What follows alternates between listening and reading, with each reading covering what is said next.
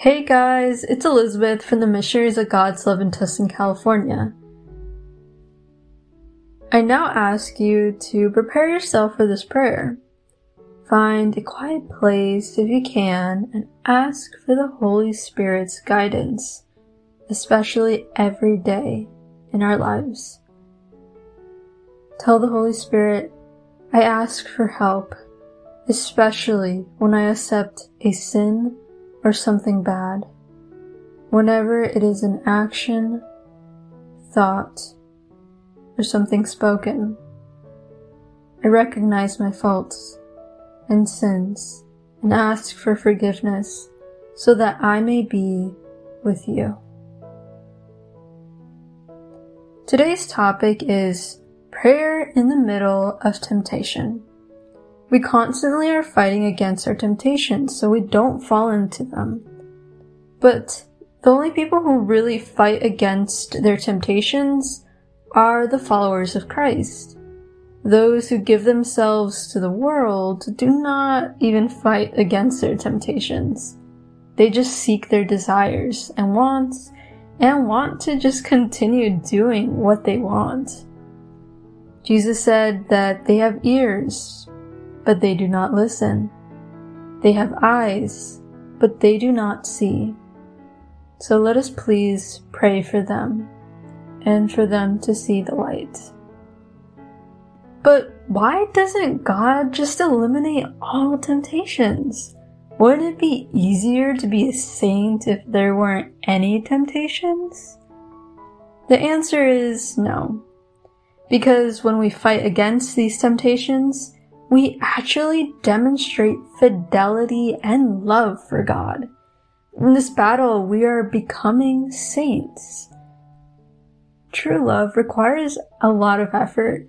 When you love someone, you fight for them and try your best to make them happy. The same is with God. He prefers that we love Him, even if we fall into temptations, versus if we never fell into them and we just didn't show him our love. But of course, we shouldn't fall into big temptations or sins. God understands that we have our weaknesses, and God feels very loved when we fight to follow Christ and against those temptations.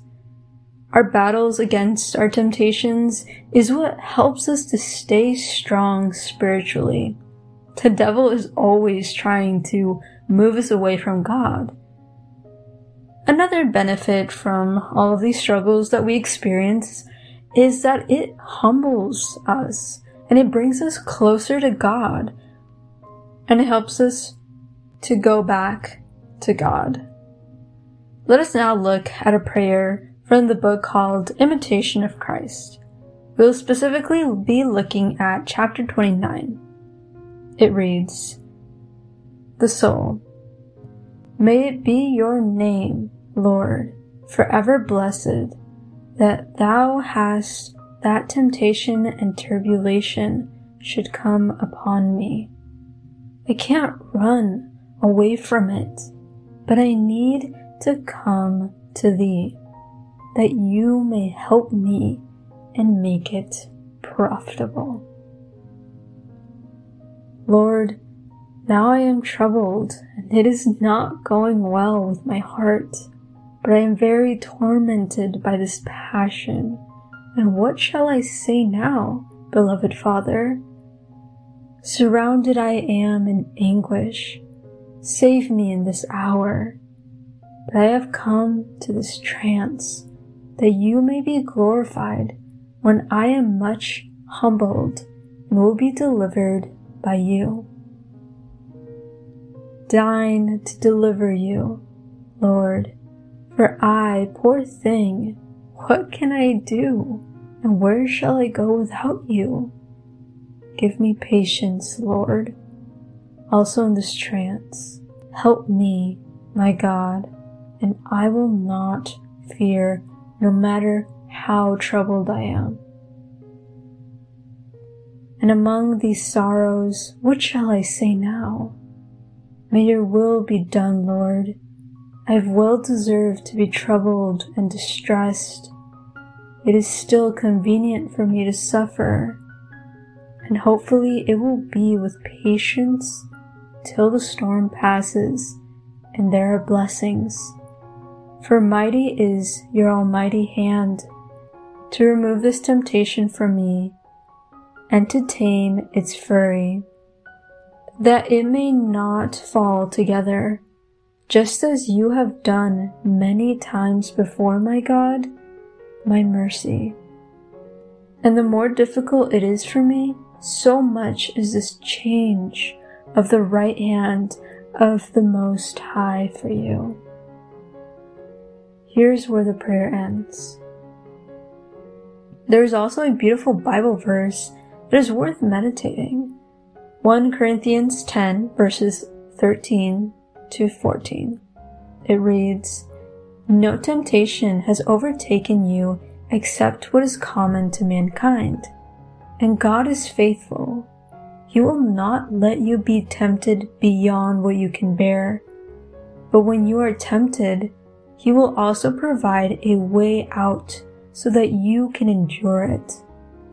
Therefore, my dear friends, flee from idolatry. The test comes, but God does not leave us. Many of us have experienced this. There's battles, struggles, exhaustion, and a spiritual desert. And we know that a spiritual desert is a desert that we do not feel the presence of God. But our faith grows during those moments when we believe in God more, even if we do not see Him. It's like how Jesus told Thomas after he saw Jesus after the resurrection.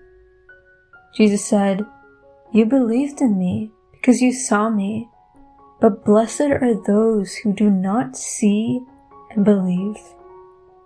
Jesus praises faith and total trust in God, even though we do not have any empirical or physical proof.